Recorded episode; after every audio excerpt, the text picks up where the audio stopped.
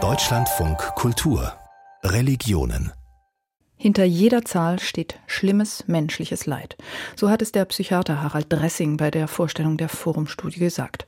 Und auch viele andere haben appelliert, man solle hinter den Zahlen die Betroffenen sexualisierter Gewalt sehen und ihnen zuhören. Denn genau das hat die evangelische Kirche viel zu lange nicht getan. Michael Hollenbach hat zwei Frauen, die sexualisierte Gewalt erlebt haben, gefragt, wie es ihnen bei der Aufdeckung ergangen ist. Lisa Meyer war elf Jahre alt, als sie ein angehender Diakon während einer Kinderfreizeit vergewaltigte. Sie fand den Mut und wandte sich noch am gleichen Tag an eine Betreuerin unter Tränen. Die Reaktion war Ungläubigkeit bis hin zu Ärger und der damit verbundenen Drohung in Anführungszeichen. Also ich sollte sowas überhaupt nicht nochmal erzählen, das würde mir sowieso keiner glauben. Und wenn ich das nochmal wiederholen würde, würde mir Ärger drohen. Das war meine erste Erfahrung. Und dann habe ich danach geschwiegen. Lisa Meyer benutzt ein Pseudonym, um ihre Anonymität zu wahren. Der Täter arbeitete damals Anfang der 70er Jahre in einer evangelischen Gemeinde in der Nähe von Osnabrück. Fast 40 Jahre später, als die sexualisierte Gewalt in der katholischen Kirche öffentlich wird, wendet sich Lisa Meyer an Burkhard Krause, den zuständigen Landessuperintendenten. Der war sehr freundlich und hat mir aber letztendlich nur angeboten, sie könnten mir helfen, einen Therapieplatz zu finden oder unsäglich.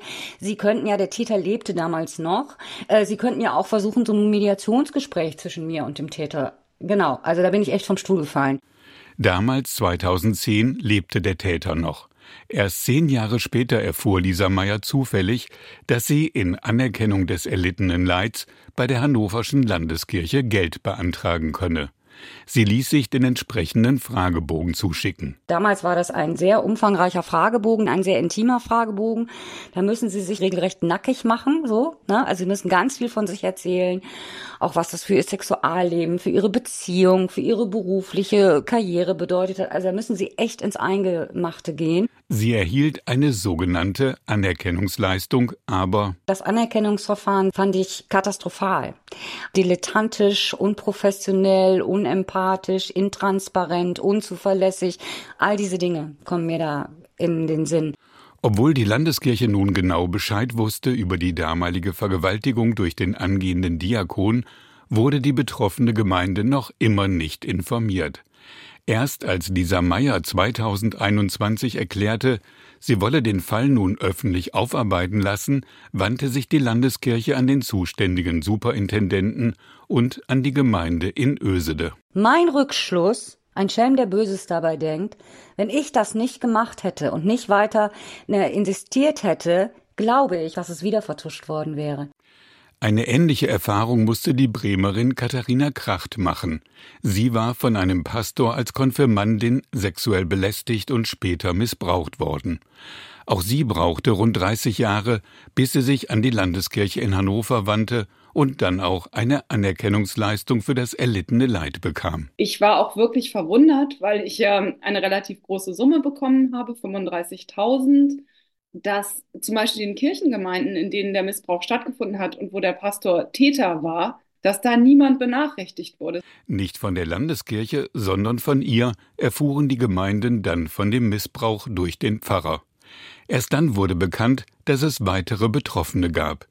Katharina Kracht ist fassungslos. Warum hat die Kirche kein Interesse daran, herauszufinden, wie viel Missbrauch es gegeben hat? Und auch bei Lisa Meyer war es so, dass sich erst durch ihre Recherchen die Gemeinde in Ösede ihrer Vergangenheit stellte.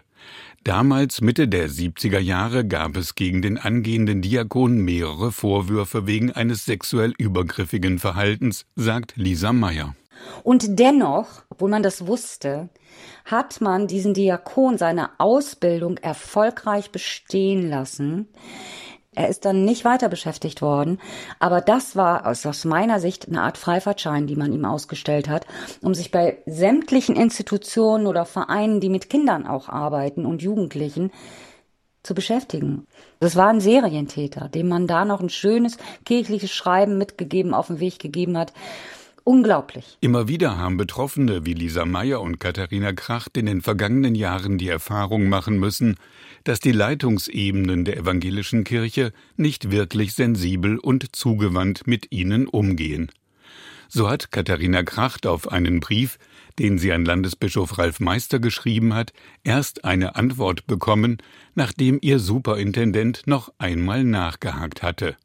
Dann bekam sie vom Sekretariat einen Brief. Herr Meister habe über 2000 Termine im Jahr, er könne sich dieses Falls nicht annehmen. Also da muss ich auch sagen, wenn ich Herrn Meister dann jetzt höre irgendwie und er sagt, Missbrauch total wichtig, dann denke ich so, ja, wo war diese Haltung 2018? Katharina Kracht und Lisa Meyer haben beide jahrelang Therapien hinter sich.